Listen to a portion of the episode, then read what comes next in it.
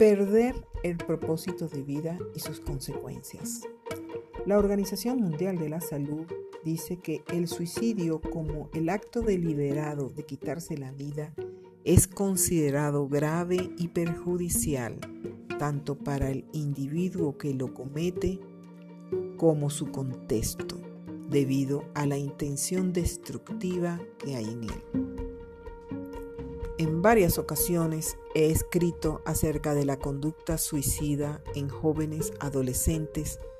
y he aportado orientaciones de cómo estar alerta ante estos eventos tan traumáticos. Sin embargo, es un fenómeno que está presente en la sociedad con más fuerza actualmente, dadas las consecuencias colaterales que ha causado la pandemia no tan solo por el aislamiento social, sino por la caída de los ingresos económicos en el hogar, la falta de empleo, los problemas políticos de los países según sea la situación que viven, la depresión y trastornos anímicos, así como también a una multiplicidad de factores adicionales, pero sobre todo a la pérdida del propósito de vida en las personas que lo cometen.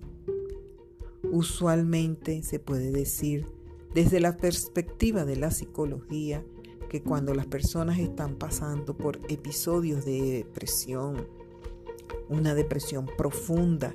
y que llevan una vida funcional o medianamente funcional, deciden acabar con su situación porque consideran que su vida no tiene sentido.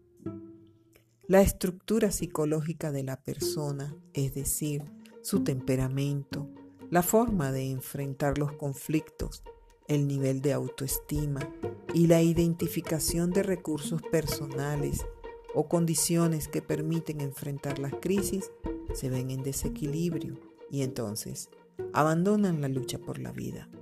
como un mecanismo de acabar con el dolor, muy en especial cuando no han tenido la ayuda psicológica o médica especializada para superar dichos desequilibrios anímicos. ¿Qué hacer y qué aprender de estas conductas suicidas que llevan al objetivo final dejando consecuencias nefastas a los familiares y sociedad? Ante todo, cuando se está ante la sospecha de una depresión profunda, de estados anímicos alterados como un trastorno bipolar o esquizofrenia, la persona debe estar en un programa de apoyo psiquiátrico, psicológico, según sea el caso, a los efectos de evitar la conducta suicida consumada,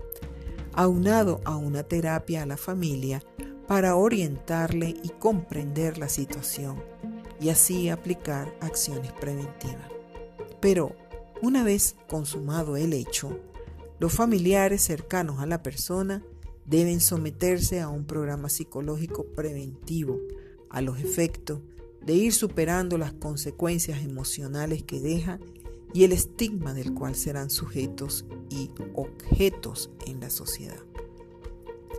Para el resto de personas cercanas, estos eventos deben ser vistos como acciones que la persona llevó a cabo dada la necesidad de superar su dolor y evitar juicios sin conocimiento de las causas. Pero a la vez, el hecho en sí mismo debe representar una oportunidad de aprendizaje, de autoanalizarse, de identificar las fuerzas y el nivel de resiliencia que se posee para superar las adversidades y trabajar en la autorregulación emocional, así como en la identificación de los propósitos de vida que se tiene para seguir avanzando y tomar medidas de prevención en cuanto a la salud mental y emocional propia y de los familiares. Recuerda,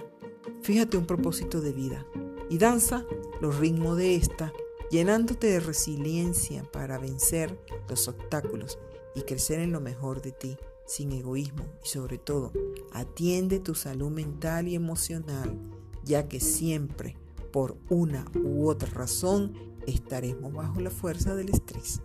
Con respeto a todos ustedes, la psicóloga Adriana Salazar.